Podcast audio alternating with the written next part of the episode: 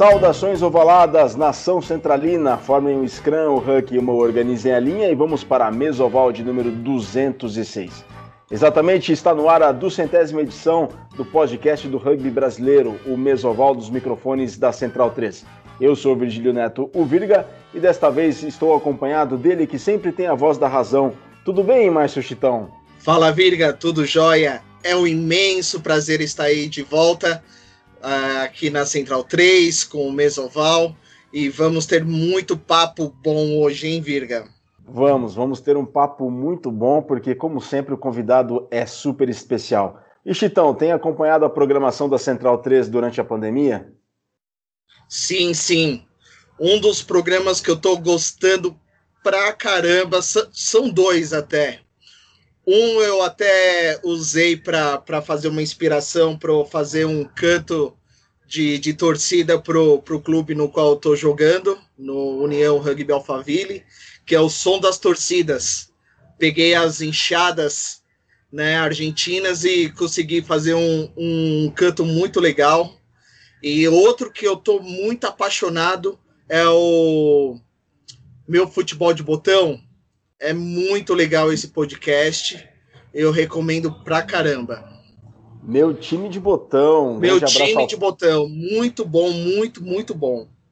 Muito, uma, muito bom mesmo. Um abraço para o Paulo Júnior e para o Leandro e a mim, decanos do podcast brasileiro, decanos da Podosfera do Brasil. Apoiem a Central 3, acessem o site da central3.com.br e acompanhem toda a programação desta produtora de podcasts e colaborem com a mídia independente do Brasil, colaborem com a Central 3, porque não só podcasts de esportes tem lá, mas também de política, literatura, economia, artes, cinema, tem muita coisa bacana para vocês acompanharem durante esses tempos de quarentena, isolamento social, que ainda não estão todas as legislações, é, não se afrouxaram todas as legislações, ainda seguimos um protocolo porque a Covid-19 está no ar e todo o cuidado é pouco.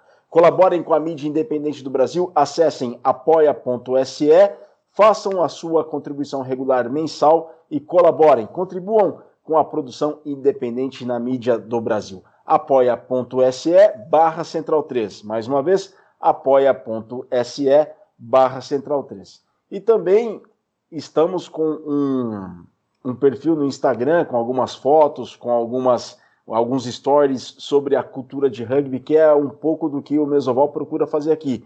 Disseminar, difundir a cultura de rugby para o Brasil, na medida do possível, obviamente, de uma maneira humilde, colaborando do jeito que pode, através dos podcasts, inclusive, e também dos stories do Instagram e também de todo o que é, tudo que é publicado no feed do Instagram do Mesoval. Acessem arroba mesa, underline ou underscore, do jeito que vocês preferirem, oval arroba mesa, underline, oval. Acessem o, o Instagram do Mesoval em sua duzentésima sexta edição, um podcast que vai completar cinco anos no próximo mês de janeiro, cinco anos de casa como Central 3. Na verdade, como rubrica do Estação Rugby Clube desde 2014.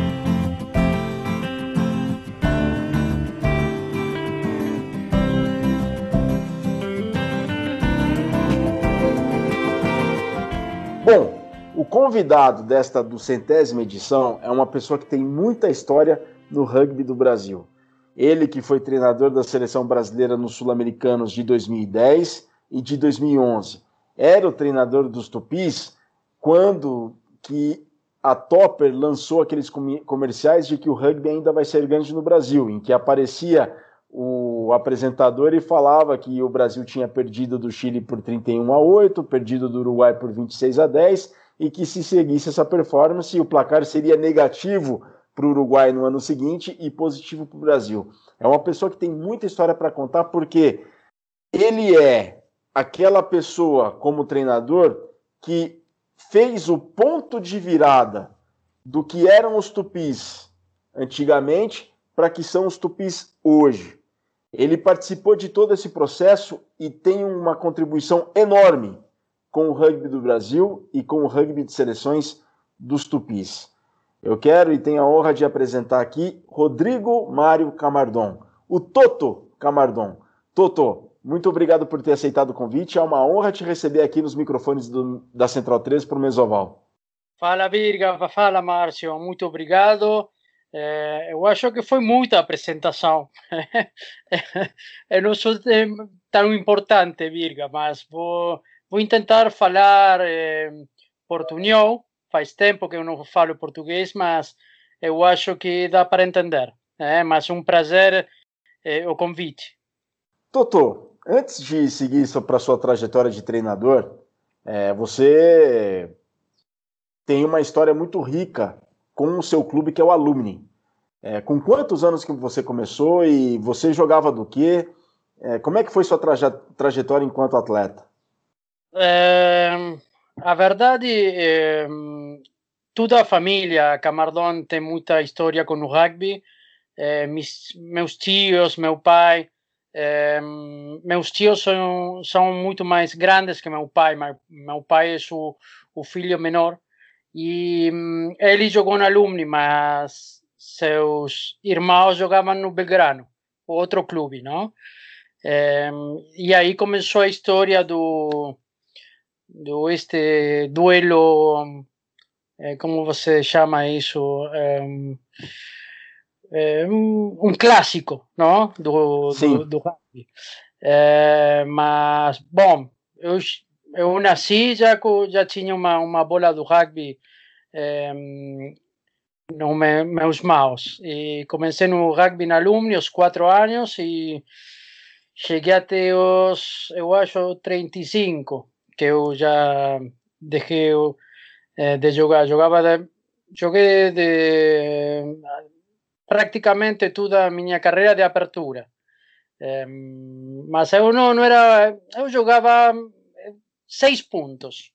Eh, não era um jogador muito destacado mas eh, passei uma, uma história de, de rugby muito muito bonita com minha família irmãos eh, todos deportistas era difícil não ser deportista na família mais ou menos e o Toto, mas não gerava uma confusão o seu pai ser do Alumni seus tios serem do Belgrano? O que, que levou teu pai para o Alumni, e os seus tios para o Belgrano? Esse, essa rivalidade que hoje é uma taça, né? Tem uma, é, é uma taça disputada entre Belgrano e Alumni que tem o nome do seu tio, né? Sim, é, a taça que joga é o nome da, da família, não do meu tio. Eh, dio a casualidade que eh, surgiu quando meu pai eh, falece, não? morre meu pai e, e, e falaram dessa taça. Eh, mas a rivalidade hípico é, é porque a, a Alumni nasce no bairro de Belgrano, em uma escola lá, meu, meu pai iba, concorria na escola, eh, e aí nasceu Alumni como um time de, de, de escola. E eram os caras que eh, donos do, da escola eram os, os viejos Brown do, do, do alumni de futebol. Eh, se entende, mais ou menos? Sim, sim, sim. O alumni que foi campeão argentino, que o General Roca era torcedor do alumni, inclusive, não? Perfeito. E esses os eh, descendentes de, de esos Brown fizeram este, esta escola eh, bilíngue e estava muito perto do clube Belgrano, estava no bairro de Belgrano. É, meus tios não, não jogaram na Alumni porque eram mais grandes, já não estavam mais na escola. E meu pai foi os primeiros jogadores de Alumni. E aí começou é, a rivalidade, que continua ainda. Que bacana, Toto. E bom, a tua família é de esportistas, né? O teu irmão Gonçalo foi Puma, né? Sim, muitos anos, sim. E jogou, a tur... Eu acho que jogou 12 anos nos Pumas, mais ou menos. Ele foi para duas Copas, né, Toto? Ele jogou duas Copas e outras duas Copas ficou lesionado, justo antes de, do, do Mundial. É, mas é, era muito bom, ele era muito bom. Que legal, que legal. Gonçalo Camardon foi Puma se não me engano, nas Copas de 95 na África do Sul e 2003 na, na Austrália. Não, foi, foi 99. 99, 99 na, nas Ilhas Britânicas e, e França. E 90 e 91 também, né, Toto? Ele jogou? 91. 91, 91 e 99, isso, 91 e 99, exatamente, 91 e 99. E a tua irmã, Macarena Camardon, foi leona, né? Foi da seleção argentina de hóquei na grama, né? Virga, ter que ler mais, cara. minha outra irmã, Jimena, Macarena não. Ah, Jimena, Jimena. Tem que ler, cara. Ô, Virga, a família é muito grande. 216, 216, tem que ler, cara. Mais é. ainda? Meu Deus, Mais ele ainda. vai ser uma bíblia. Ô, Virga, por favor. O cara da estadística, você está falando que minha outra irmã, a Jimena, eh, minha irmã mais, eh, mais velha, jogou na, nas Leonas, Olimpíadas 92, eh, mas depois ficou mm, dejó de jugar porque ella casó como un rugbyer y él fue a jugar en Italia y ella en Italia no tenía muy buen eh, hockey de, sobre grama y dejó de jugar. Mas sí, fue leona desde muy, desde muy pequeña. Sí. Bom, Jimena. Família... Não, não Macarena. Jimena, Jimena, Jimena. Perfeito. Agora eu não esqueço mais. Agora eu não esqueço mais. Jimena Camardon.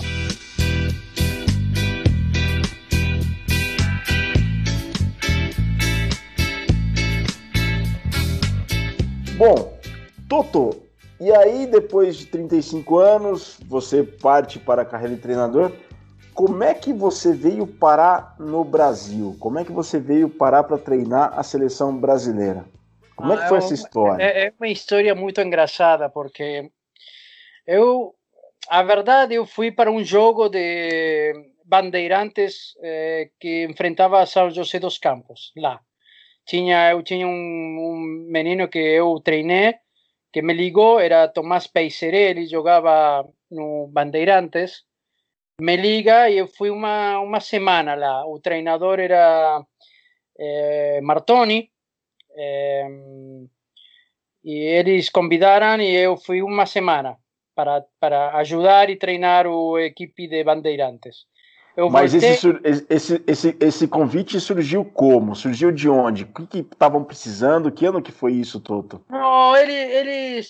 Eh, eu, o São José dos Campos, eh, eu não sei, acho que continua sendo o, o equipe mais importante, o mais ganador do, do Brasil. Sim, sim. De clube e Bandeirantes tinha uma possibilidade, mas não, não havia ganado contra São José faz, eh, faz tempo.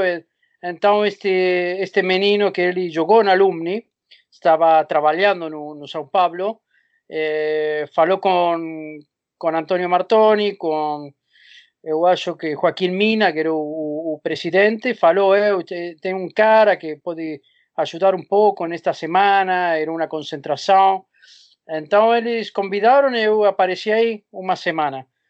É, depois eu voltei, é, foi o jogo. É, eu tive a sorte, a sorte que, que Bandeirantes ganhou o jogo. então eu voltei para a Argentina e justo aí, eu acho que, não sei, março de 2010, o Martoni eh, chega na CBRU. E, bom, estava buscando treinador e, bom, eu cheguei aí con Antonio Martoni. Esa un pouco a historia, que foi muito engraçado porque o, o presidente era Sami Arap e ele sempre sempre pensou que, o, eh, que, que, que estava falando de Gonzalo Camardón. Eu, quando, quando eu cheguei, o cara não entendia nada. Quem é este, este cara? Não, era... era e, e, e Martoni falava, não, mas eu falei, não, o outro pensava que era Gonzalo Camardón, mas não, era, era, era Toto. E foi, engraçado, e foi engraçado, né, Toto? Porque esse jogo de, do Bandeirantes que você mencionou é de 2009, foi o último título brasileiro do Band, né? É, eu não sabia, sim, eu sei, eu sei, sim, foi o último, o último título, sim. Foi, e, foi, foi isso. E aí você pega a seleção brasileira para jogar o Sul-Americano do Chile em 2010 e ter que recomeçar, recomeçar não, mas fazer um trabalho completamente diferente, porque a seleção brasileira vinha de duas derrotas é, de grande volume, né, para Chile e Uruguai no, na, em 2009, 71 a 3 contra o Uruguai, 79 a 3 contra o Chile, ou vice-versa, mas era na casa dos 70 pontos a 3. É, tinha um desafio muito grande pela frente, né, Toto? Sim, é, a verdade, quando eu falei com, com Martoni, é, eu, eu a, o, o, princípio eu não entendia, tinham 18, 20 jogadores só de São Paulo, então, e não tinha muita, muita mais gente. É, e quando eu falei com eles, a, a ideia principal era não perder por tantos pontos, não? Esse era o, o, objetivo. E eu tinha claro que a única maneira de, de, de, de perder por, por menos pontos será ter muito mais a pelota, a bola, ter você suas bolas e defender muito bem. E Brasil tinha uma, uma é, matéria-prima legal, não? Os, os, bons pilares. É, eu lembro de Ramiro Mina, que é o, o capitão, grande amigo. É, depois tinha o Nativo, tinha o Tonial, o Igi. É, eu não acho muito muito mais agora, mas tinha um, um bom potencial, boa matéria-prima, mas precisavam de um treinador de forward. É, eu, eu, eu, achava que eu, eu não era o cara que eles precisavam nesse momento. E então, é, Antônio Martoni, é, é, o presidente da Sami, falaram: ok, você eh, escolhe um cara para o forward. Eu trouxe um amigo muito, muito amigo meu, o Juan Rapetti, que ele foi parte do, do, do time. E eu acho que ele foi o cara que mais aportou para o, o rugby brasileiro em tudo o, o começo do, do câmbio, entendeu? Eh, ele logrou ter um bom scrum, um bom line, é, um, uma boa defesa. Bom, eu, eu, sabia um pouco de defesa, é, então logramos é, ter esses resultados que foram muito legais aí no, no primeiro sul-americano. Bom, e dentro desses resultados muito legais, é, esse primeiro resultado muito bacana foi um 26 a 10 contra o Uruguai, sendo que em 2009 tinha sido, como eu tinha mencionado antes, um placar de 70 pontos. Toto, é, esse placar, apesar da derrota, é comemorado até hoje. Foi até tema para um comercial de televisão que fez muito sucesso, aquele comercial da Topper, né, que a gente vai ouvir agora. O rugby brasileiro assombra o mundo. No Sul-Americano de 2009, Brasil 3, Uruguai 71.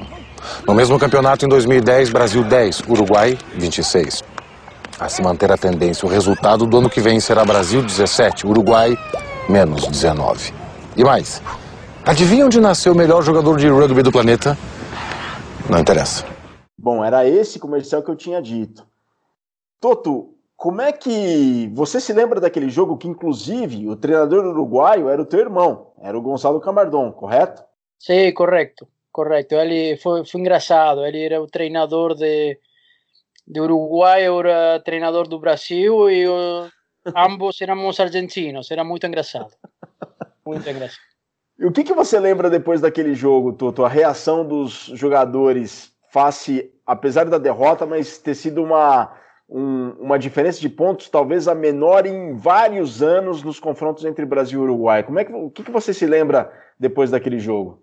A verdade, eu lembro mais dos velhos jogadores lá, que tinha jogadores que pareciam velhos, mas estavam jogando desde muito pequenos no selecionado, não? É, mas eu lembro do, do Mocho, do Toniao, do Tanque, Moisés, que Moisés era jovem, mas fazia tempo estava jogando. É, e eu acho que para eles era como uma felicidade de, de entender que podiam, entendeu? eh, que era un, un proceso que tiña que facer, que mesmo eles poderían no, no ser parte do proceso, mas que era un, un, un comenzo de un cambio. é, que mesmo a CBRU tinha essa, esse conceito, não? De, de, um cambio. E eu acho que foi um, bom começo, mas tudo é, tudo foi dos jogadores. Eles convenceram de isso e, e fizeram um, um jogo é, muito ordenado, muito compromisso, muita defesa, muito é, foi foi muito legal. A verdade, eu acho que eles estavam muito contentes com esse jogo. O Toto, foi. Daqui a pouco eu passo, eu te passo, Chitão, só uma pergunta antes que veio na cabeça antes de, de passar para o Chitão. Mas foi esse sul-americano seu principal trabalho dentro do rugby como treinador? Sim, porque eu fui. Prévio a isso, eu fui eu treinei muito, muito no Alumni, no, nas divisões juvenis, muito, é toda a vida. Depois, quando eu de, deixei de jogar, joguei, treinei o, o primeira equipe de Alumni, 2008. Depois treinei uma equipe eh, San Fernando de, de Argentina e o próximo foi a CBRU, o, os Tupis, agora os Tupis. É, sim, eu acho que foi o, o sucesso mais importante que eu tive como treinador.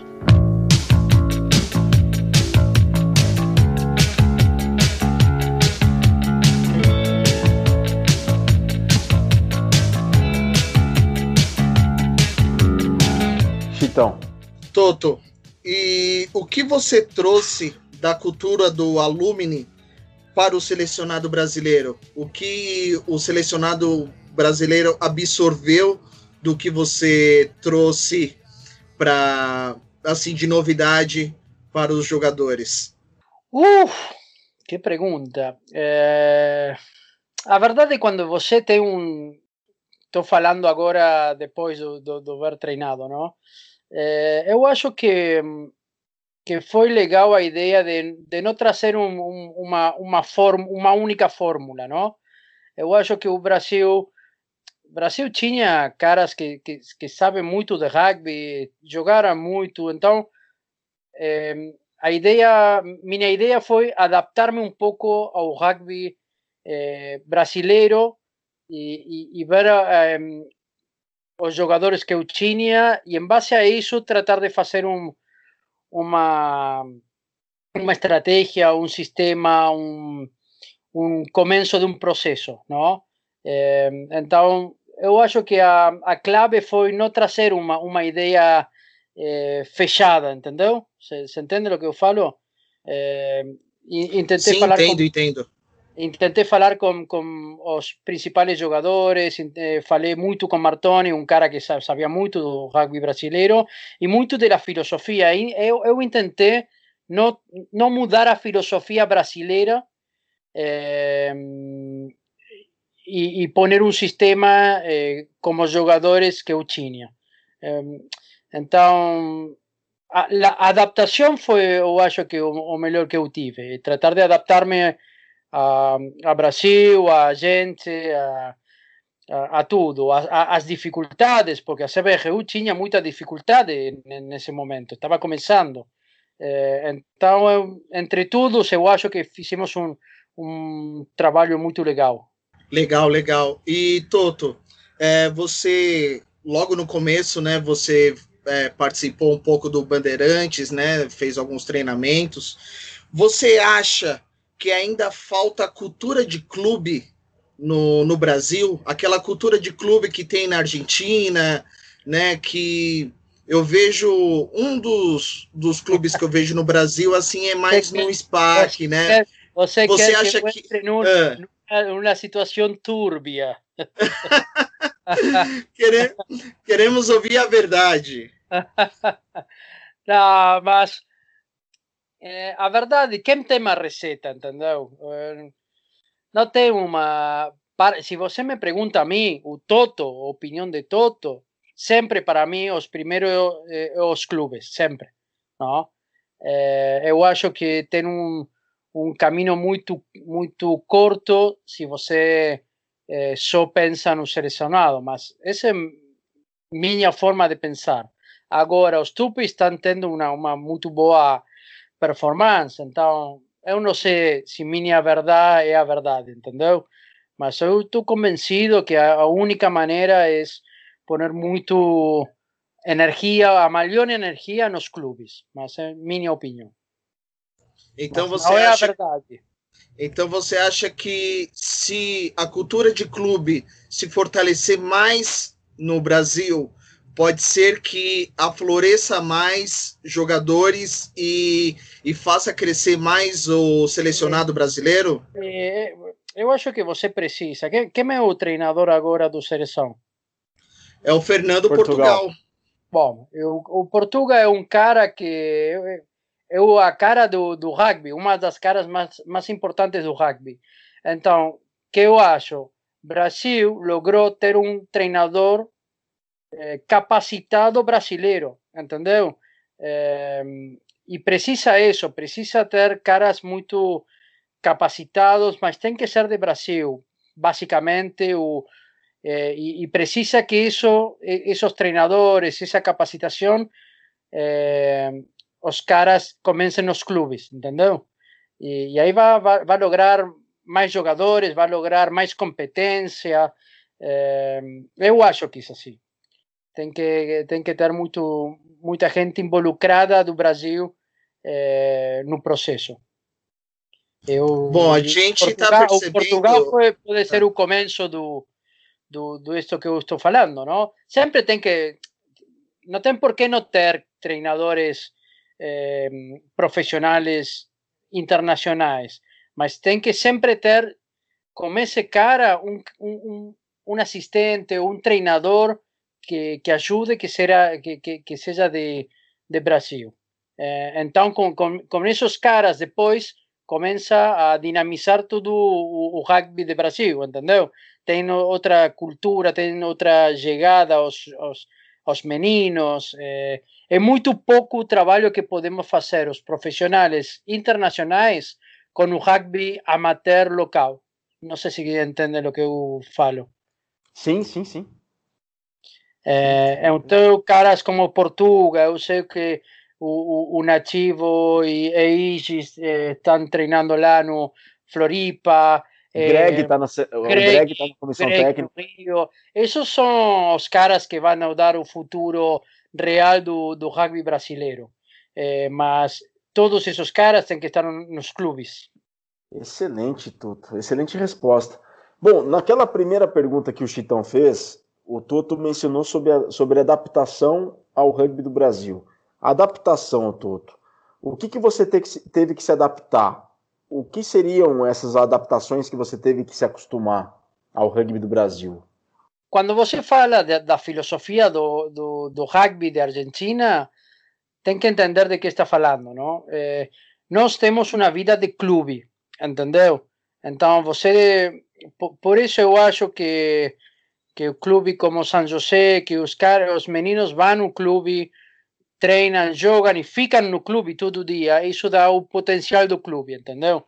É, eu acho que a Argentina tem distâncias muito largas, igual que, que, que, que mesmo São Paulo. Tem, então você vai no clube todo dia. E isso é vida de clube. Tá? Joga, depois joga tocata, depois chuta. Então tem uma vida de clube constante é, e, e muito enriquecedora eu acho que o que eu tuve, tive que adaptar-me lá, que era jogar o, um terceiro tempo curto e, e, que no São Paulo muito poucos equipes tinham seu clube. Você, entende o que eu falo? Seu próprio clube. Sim, é, exato. A sede a, do clube, né? A sede do clube, que era minha segunda casa. A, no, no São Paulo era difícil ter uma segunda casa. É, mas eu acho que isso era é, o mais difícil de adaptar-se. E, e depois é, estou convencido que quando você vai a um país, não pode ir com uma receita de outro país. Tem que, que ver como é a cultura, que coisas você pode trazer de sua cultura que não que não perjudique a relação. É, mas para mim foi muito fácil, porque é, os caras que eu conheci lá eram muito, muito humildes, é, muito trabalhadores, é, muito solidários, então foi muito fácil para mim. Mas eu, eu me adaptei muito rápido.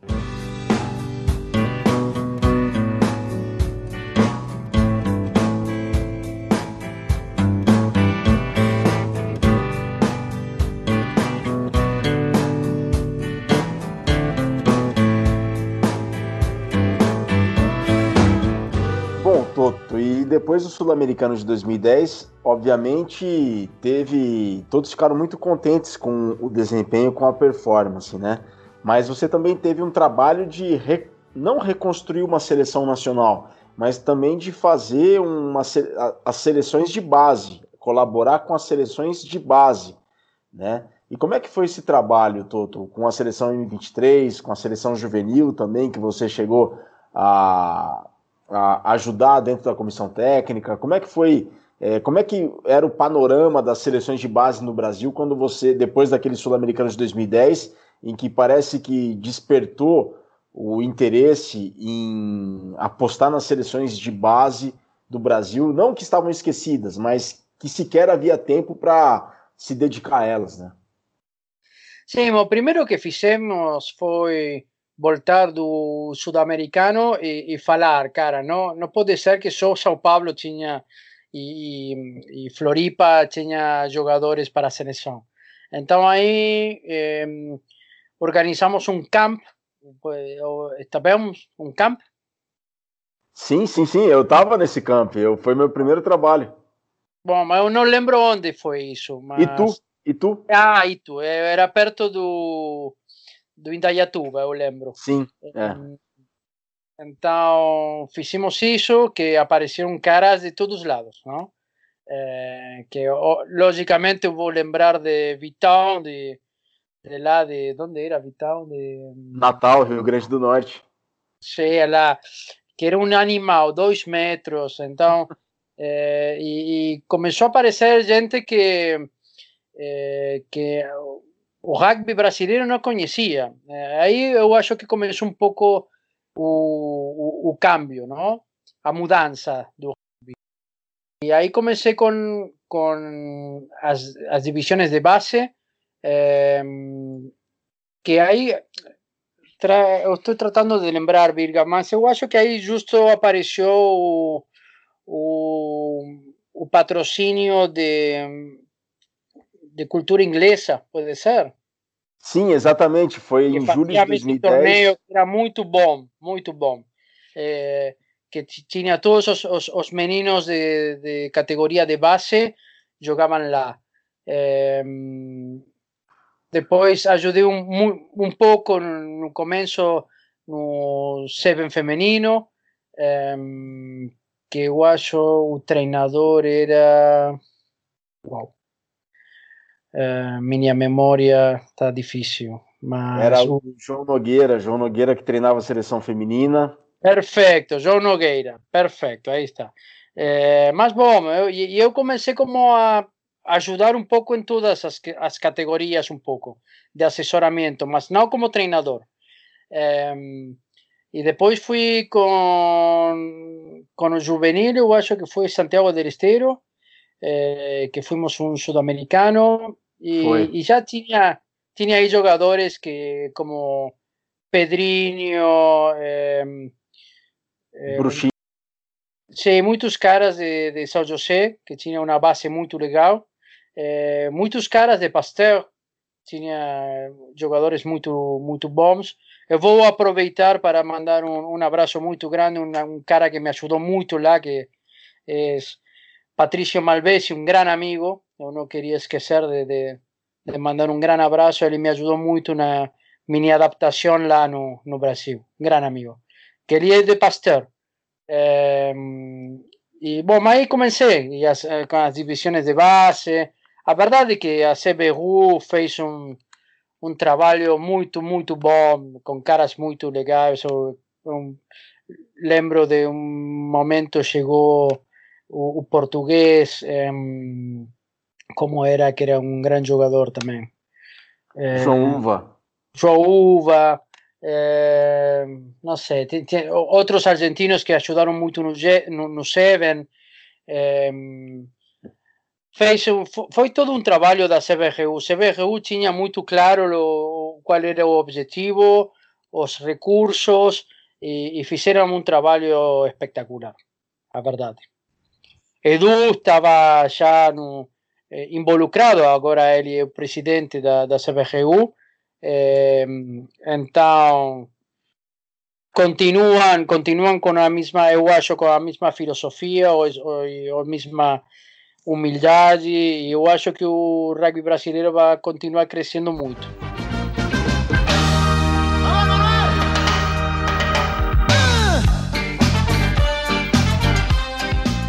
Chitão abrindo e... o microfone. Opa. Totô, o Virgílio era foi manager do Brasil enquanto você estava no comando. Conta pra gente um pouco como era Virgílio Neto, o manager. Tem alguma história engraçada, você e ele? Conta aí pra gente. Eu posso, Virga? Pode, eu, Toto, fica à vontade. Eu, eu, tive uma história muito legal com Virga que é a seguinte. Ele, eh, eu acho que nós íamos a, a viajar a... Você foi com, com nós a Dubai, não? Não, foi o Bolinha. Eu não fui para Dubai com, no, nos quatro nações, né? Que foi Brasil, Hong Kong, Quênia e Emirados Árabes, Sim, né? Não, mas, não foi. Mas tínhamos que tomar o avião, então ele vira fala, vem para, para meu apartamento, vamos a... era muito temprano, teníamos que sair muito temprano. E eu falo, ah, legal, onde você mora? Não, na rua, é, Frei Caneca, vai lá e e eu cheguei no metro e eu comecei a descer, não? Era na Frei Caneca. E eu não estava muito acostumado, na verdade, não? E eu cheguei no, no, no, apartamento de Virga ele não estava. Eu ligo para ele e falei: Ô oh, Virga, está muito legal sua rua, mas oh, você onde está? Não, não, vou chegar aí dentro de duas horas. É, duas horas. Eu fiquei aí num cafezinho, sozinho, olhando para todos os lados. Eu não estava muito acostumado a esse tipo de, de ruas. Mas, foi muito legal, mas, mas foi, foi muito engraçado porque depois disso eu, eu volvi louco Virga, Virga com, com, com sua rua. Mas, eh, não, Virga é um cara espetacular, espetacular. Eh, ah, a Paraguai não fomos, Virga. Fomos, você se lembra do, da convulsão do agente de imigração que teve conosco lá na fronteira em Cidade do Leste? Ah, meu Deus, não, tá, tive muitas com Virga, muitas. Agora estou lembrando. Caramba! Eu estou um pouco velho, Virga, eu não lembro tudo. E aí, há algumas coisas que eu prefiro não lembrar. Não, teve essa situação que foi na fronteira do Brasil com o Paraguai. A gente ia para o cross-border em Encarnação, 2011. Até a próxima pergunta que eu vou fazer é sobre isso aí, Toto, sobre os cross-borders que, que o Brasil disputou, é, que foram entre os sul-americanos de 2010 e os sul-americanos de 2011. Houve dois cross-borders, né? Um foi em Poçadas em novembro de 2011, de 10, novembro de 2010, e o outro foi em Encarnação, ali do outro lado do Rio Paraguai, do Rio Paraná, em março de 2011. E aí a gente foi para Encarnação e na fronteira ali em Cidade do Leste, como a gente ia entrar no Paraguai após a cidade da fronteira, Cidade do Leste, a gente precisava passar pelo controle fronteiriço, né, o controle de passaportes. E a gente parou na, na imigração e eles começaram a fazer lá a, o controle dos passaportes. E no meio da checagem dos nossos passaportes, um fiscal da fronteira paraguaia lá, um fiscal da, da imigração, começou a ter convulsão começou a ter convulsão e nós, os atletas da seleção brasileira, ficaram desesperados. E os colegas dele da, da imigração nada fizeram. Eles começaram a dar risada e falavam assim para os brasileiros, né? É, ele colocou pinga no tereré, colocou pinga no tereré. E o, e o fiscal passando mal, começou a sangrar pela boca. Quem salvou o fiscal da imigração paraguaia foi o Ogum, que na época era estudante de medicina, é, fullback do Pasteur. Ele pulou o balcão é, da imigração do você lembra disso, Toto? É ele verdade. Pulou... Ogum, que cara, Ogum. Se ele está ouvindo, que cara engraçado esse Ogum. E ele pulou o balcão e salvou o fiscal da, da, da imigração do Paraguai. Simplesmente foi isso que aconteceu na, na fronteira. Mas, ô Toto, agora aproveitando essa história do Cross Borders, o quanto que esses dois Cross Borders, que eram eventos muito bacanas, né? Era Brasil-Paraguai, seleção de Missões e seleção do Noroeste. O, quantos, o quão bons eles foram para a preparação para o Sul-Americano de 2011, que foi um Sul-Americano muito bacana para os Tupis também. Sim, foi tudo. Eu acho que toda a competição é muito importante para, para a preparação, mas a verdade é que o, o, meu objetivo principal era fazer crescer o rugby brasileiro do, do, do, jeito que eu, eu pudesse. Não? Não, eu não estava muito enfocado, logicamente, se eu queria ganhar, mas eu estava muito enfocado em, em, fazer crescer o número de jogadores no Brasil. então, eu acho que tivemos alguns jogadores novos nesses cross-border, eh, probávamos muitos jogadores, mas sempre competir, eu acho, agora estamos competindo, bueno, sacando a pandemia, eh, o Brasil está competindo muito, mas prévio a que eu chegue, tinha só o sul-americano. Então era muito difícil o crescimento do rugby brasileiro. Então todos esses cross-border, isso ajudava muito a, a, a crescer no rugby, a ver a, a verdade de, do, do, nível que, que tínhamos, ou a verdade aonde podíamos chegar, eram, eram todos muito importantes. Eh, eh, así que sí, e Virga era un excelente manager, a verdade é que tudo iso suma moito, no? Ter un bon manager, eh, os meninos tiñan que vir de Floripa e a viaxe no avión sempre tiña un problema e ele solucionaba tudo. Eh, eh, depois foi Bolinia tamén, un cara moito legal. Eh, previo a eles estaba Joaquín Mina, o Nona, moito amigo. Eh, todos os managers, toda a gente que trabalhou fora do, que eram parte do time, é, é muito, muito importante. Eu esquecia de tudo. É, o Virga fazia tudo. Eu falava, tudo bem, Virga? Tudo legal, tudo. E o cara transpirava. Era, era, e eu olhava o cara e falava, eu, eu falava, o cara está sofrendo. Mas ele, ele, ele resolvia. É, o, o Márcio, você, você conhece ele, é um cara muito estricto com ele, entendeu? Tem que Sim. ser tudo perfeito. E imagina no rugby nessa época nada era perfeito, era tudo um. cara, Nossa, cara imagina, imagina. Muito, o cara sofria muito, muito, muito. É, mas bom. Nossa. Saiu tudo bem, Birga. Saiu, saiu tudo bem. Eu sofria muito, sobretudo com o horário de ônibus partindo para o treino. Nossa Senhora. Ah, horário de ônibus eu ficava louco. Eu para queria aprender. Virga, imagina, para a Virga tudo era um problema. Tudo. é. E ele, ele até hoje comenta uma das histórias sobre Brasil, Brasil e Paraguai, né, Virga? De quando você teve que passar uma noite no, na recepção do hotel foi, Toto, foi. Eu me lembro disso e nunca me esqueço de você falando para os atletas da seleção o seguinte. Bom, eu chego lá no que você disse, mas no Sul-Americano em Porto Iguaçu, é, eu me lembro de ter. Eu me lembro, não, eu fiquei acordado na, na noite anterior ao jogo contra o Paraguai, na recepção do hotel lá em Porto Iguaçu, para que não chegassem atletas paraguaios, para verificar se chegariam atletas paraguaios que pudessem jogar contra o Brasil no, no último jogo. Haja vista que o Paraguai naquele ano lá, eu não sei o que aconteceu, estava fazendo uma campanha aquém do que esperávamos, e eu fiquei de prontidão para que não chegasse nenhum atleta paraguaio. E você, Virga, deixa disso, vai dormir, deixa disso, vai dormir. E eu me lembro de você falar na, na pré-eleição para os jogadores, na arenga, e falar, ó, hoje a gente consegue colocar 50 pontos. E foi isso que aconteceu. Toto, o que, que tinha de diferente naquele sul-americano de 2011 para o de 2010? A seleção estava mais madura, a seleção estava mais entrosada. O que, que teve de diferente de 2011 para 2010 entre um sul-americano e outro, na tua opinião? a principal verdade é que eh, tinha jogadores novos, eh, tinha Vital, tinha uns caras que, que, que ajudavam muito nas formações fijas, no scrum, no line, eh, e os jogadores que jogaram o, o 2010 tinham muita confiança neles, não?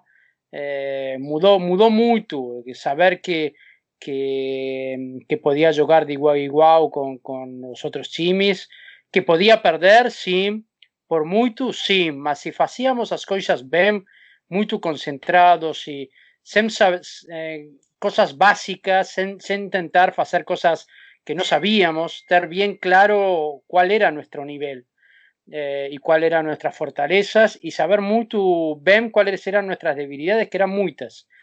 mas sabendo tudo isso, eh, podíamos fazer um bom papel. Essa era um pouco a ideia, não? E que íbamos a e que o, a mudança ia ser longa, não era um, de um ano para outro. Mas Brasil tinha uma a diferença, por exemplo, para mim, de Uruguai, tinha uma matéria-prima muito muito boa.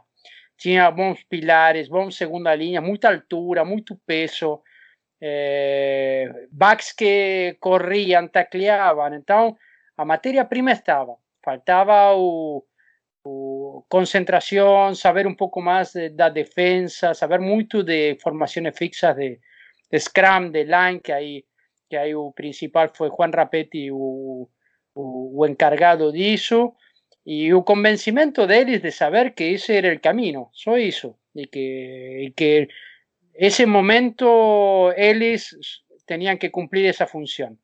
Y entonces fue un poco a humildad de, de, dos jugadores de, saber que no eran los mejores, mas que podían hacer un muy buen papel.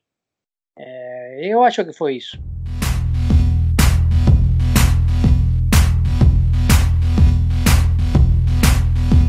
E o Toto, te surpreende você observar todo esse sucesso dos Tupis hoje, haja vista tudo que você passou no começo da CBRU, nessa transição toda, te surpreende alguma, alguns resultados te surpreendem, é, outras coisas não. O que mais te impressiona nessa evolução, Toto?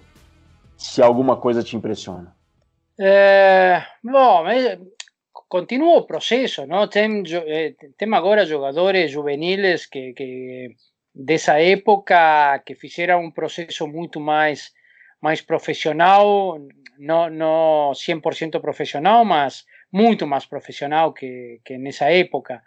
Entonces, por lógica, tiene que, que crecer. Es imposible que, que el rugby brasileño no continúe en este camino de crecimiento.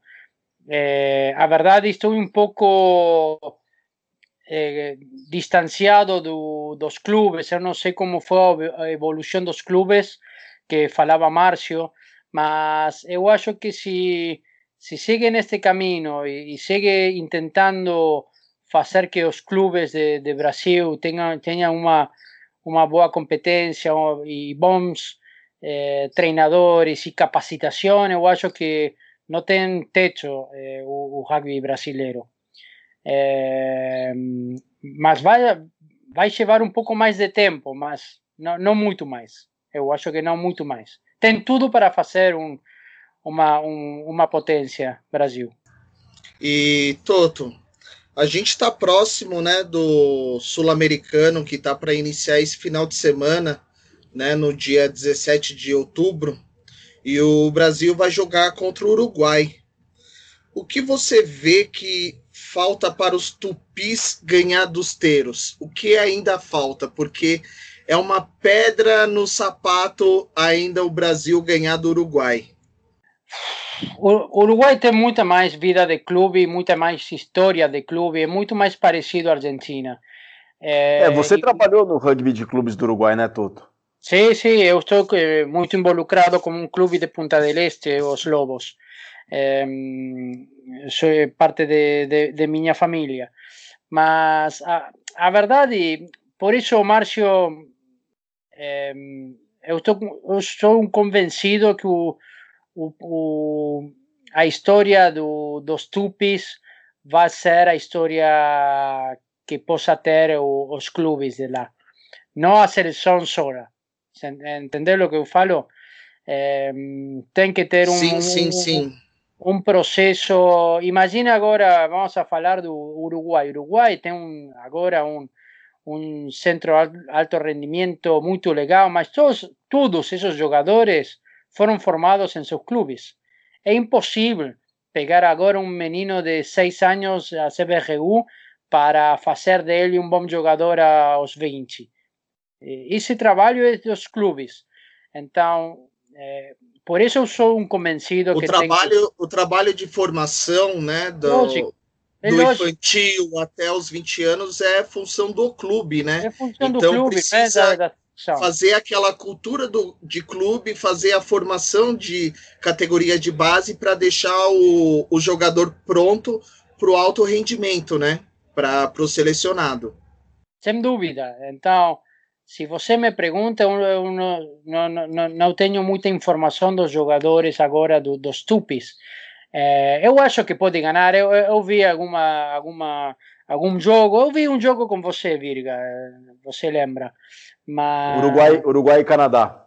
E, então falei muito com Virga disso lá. E, e hum, depois vi algum jogo de Uruguai, eh, Tupis eh, na, na TV e os Tupis fizeram um, um, um scrum, um line é, muito legais e, e, deram um, um susto ao Uruguai. Então, pode ser que, que, que, bons resultados agora como Uruguai, mas Uruguai jogou um Mundial, é, eles também cresceram, né? Cresceram muito.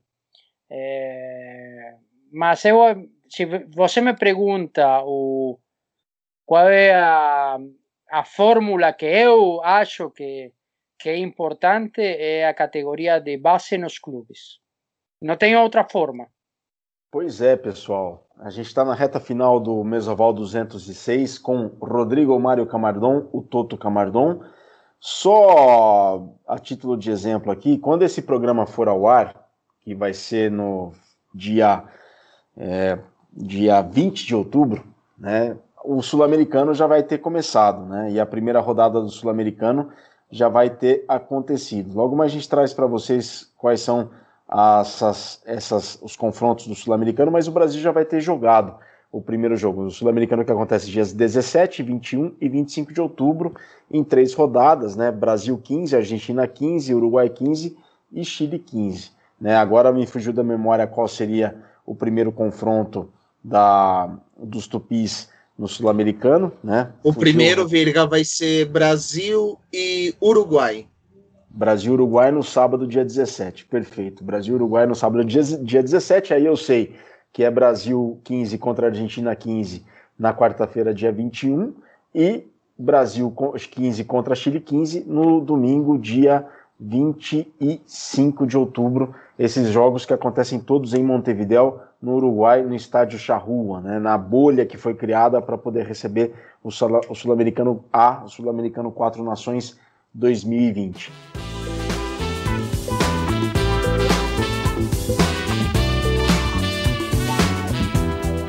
Toto, dentro de toda a passagem que você teve no Brasil, né, que começou sendo assistente, auxiliando os bandeirantes no título brasileiro de 2009, depois com os Tupis no Sul-Americano de 2010, Sul-Americano de 2011, depois o Quatro Nações 2011, que foi lá nos Emirados Árabes Unidos, com Emirados Árabes, Quênia, eh, Hong Kong e os Tupis.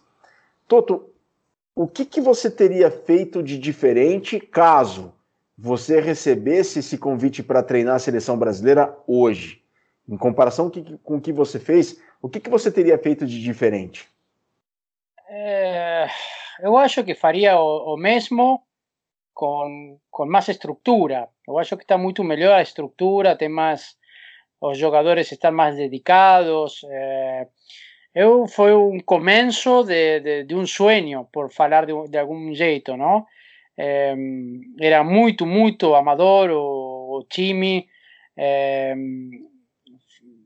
isto foi 2012, faz muitos anos de, agora de, de, de profissionalismo, não total, não? mas estão muito mais armados. Eu acho que, que que intentaria, eu intentaria é, fazer um pouco mais o trabalho e conscientizar o Brasil do trabalho de base, não? E, de ter um pouco de investimento aí nos clubes e entender que, que ter um trabalho que é um pouco mais, mais, mais longo, mas que o resultado vai ser eh, impressionante. Mas é um, um pensamento muito eh, eh, personal, não? eu acho que, que, que isso precisa o Brasil precisa de ter um convencimento que que o trabalho foi muito muito muito bom foi muito bom feito mas que precisa um, um, um cambio nos clubes radical mas é um pensamento meu bom mas eu tenho certeza que o Fernando Portugal também tem esse pensamento compartilha com, contigo esse pensamento e aos poucos isso tem sido implementado, porque te, existem pessoas de clubes na, no comando do rugby do Brasil, no comando das seleções do Brasil, é, Fernando Portugal, Daniel Nativo, Ige, Daniel Greg, né? São pessoas que são muito envolvidas é, com os seus clubes de origem, né? São José, Niterói, Desterro. Então acredito que eles compartilham desse mesmo pensamento, que é muito válido teu, Toto, porque você é uma pessoa que vem de, dessa cultura de clubes, que é uma estrutura que deu certo, né, e que dá certo em todo o mundo, né, que é uma estrutura de clubes, essa cultura dos clubes, né, é uma, um sistema que dá certo em todo o mundo, e por que que não daria no Brasil? É assim que, que acontece em outras modalidades, inclusive, e a gente quer que aconteça para o nosso rugby, e essa opinião vinda de você, que é uma pessoa que viveu é, no seu clube dos, como jogador dos 4 até os 35 anos e vive isso até hoje com os seus filhos, com a tua família toda envolvida. Chitão, a gente tem espaço para uma pergunta. Para, para, para terminar, Viga, está falando de Portugal, Nativo e Igi. São três abandeirados do rugby de clube. Não? Então, e fóramos jogadores incríveis para, para o selecionado brasileiro.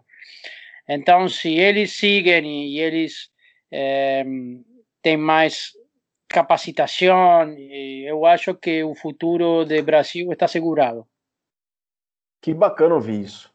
Isso é muito bom ouvir vindo de você. Isso é muito bom. O processo é lento, né, Toto? É lento, mas todo mundo sabe que é lento. Mas eh, a, a CBRU fez as coisas de outro jeito que eu acho que estuvo muito legal, muito legal. Eh, agora o Seleção está jogando bem, está jogando um, um bom rugby, mas agora, agora eu acho que o, o momento para fazer a, a, um pouco mais de trabalho com, com os clubes de base. Mas é, bom, é bom caminho o Brasil. Em, te, em termos de resultado, pode ser que dê um passo atrás para tá, dar dois na frente no futuro? Não, não, não tem porquê. Uma coisa não quita a outra. Você não vai sacar trabalho da seleção. Você vai a, a, a ter o entender, o, o ter em sua cabeça que o futuro somos clubes, que tu, tivemos, tivemos que fazer as coisas diferentes. Sim, legal, fizemos as coisas diferentes. Agora é um momento de fazer as duas coisas. Não tem que de, de, deixar de trabalhar com os tupis e com os planes de alto rendimento, mas tem que ter uma mirada um pouco mais profunda nos clubes agora. Esperar mais. Mas essa é uma opinião personal. Chitão, a gente tem espaço para mais uma pergunta. Tem alguma pergunta para fazer para o Toto? Sim. Já que a gente já está no final, Toto, que mensagem você deixa para os jogadores do Brasil que eles vão enfrentar agora esse sul-americano? Eu, não, eu acho que não sou ninguém para dar nenhum mensa, nenhuma mensagem é, para, para eles. Só saber que agora que eu sei que bah, eu sabia que Portugal estava aí, é, que eles estão aí com um processo desses jogadores que agora são treinadores y muchos otros jugadores hicieron un esfuerzo enorme para que a CBGU eh, esté ahora donde está y que, que hallo que ellos van a, van a jugar sabiendo eso y que están representando a todo el rugby brasileño que es muy grande y que, y que merece que ellos dejen todo y hagan lo mejor de ellos para, para todo el rugby brasileño y que se diviertan. Al, fin y al cabo, esto es, divertirse, dar todo lo que ellos tienen y, acordarse que el rugby brasileño es muy grande, no, no es solo estúpido.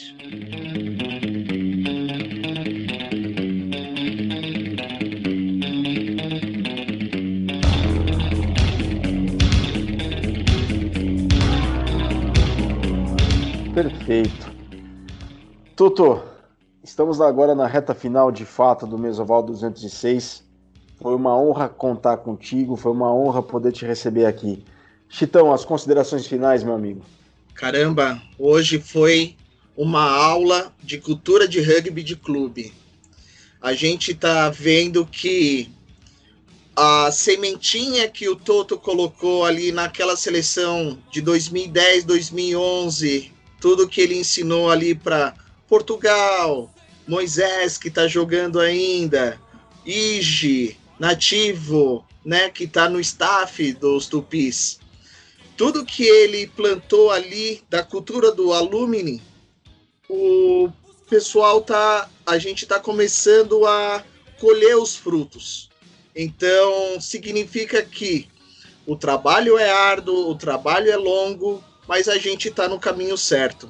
Toto, muito obrigado por você participar, não só do Mesoval de hoje, mas você fazer parte da história do rugby do Brasil. Você tem muita parte nessa história. Muito obrigado, viu? Não, muito obrigado a você e vou aproveitar. Eh, eu acho que estou um pouco mais velho, um pouco mais sentimental, Virga. é, e, é, Isso é normal. É, aproveito, aproveito que eu sei que a Mesoval é, houve muita, muita gente, houve o Mesoval e só agradecer a, ao rugby brasileiro é, tudo.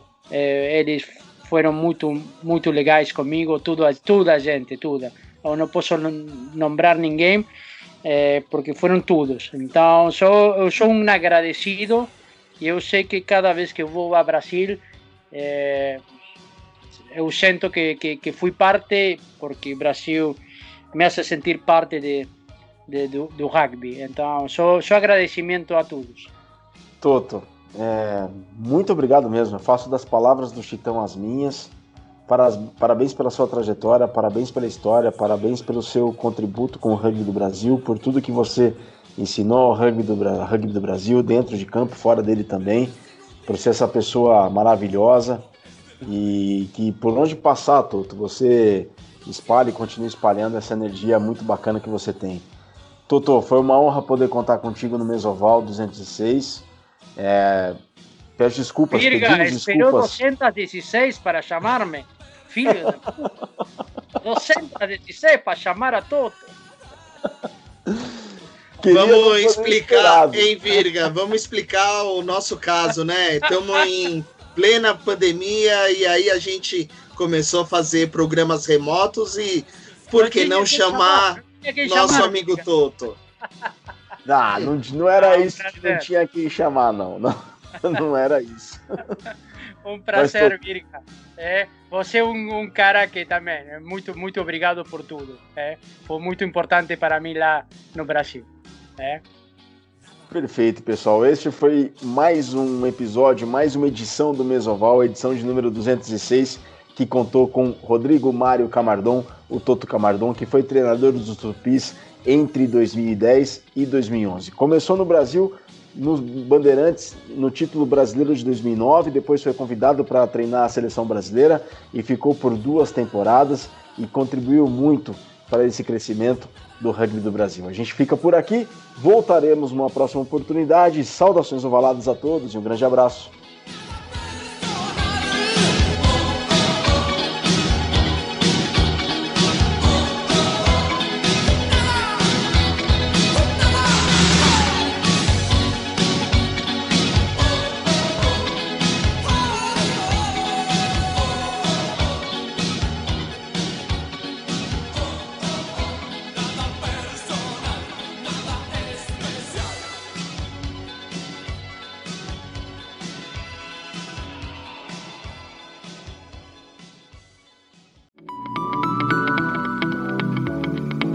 Programa que você acabou de ouvir tem a produção da Scrum Prod.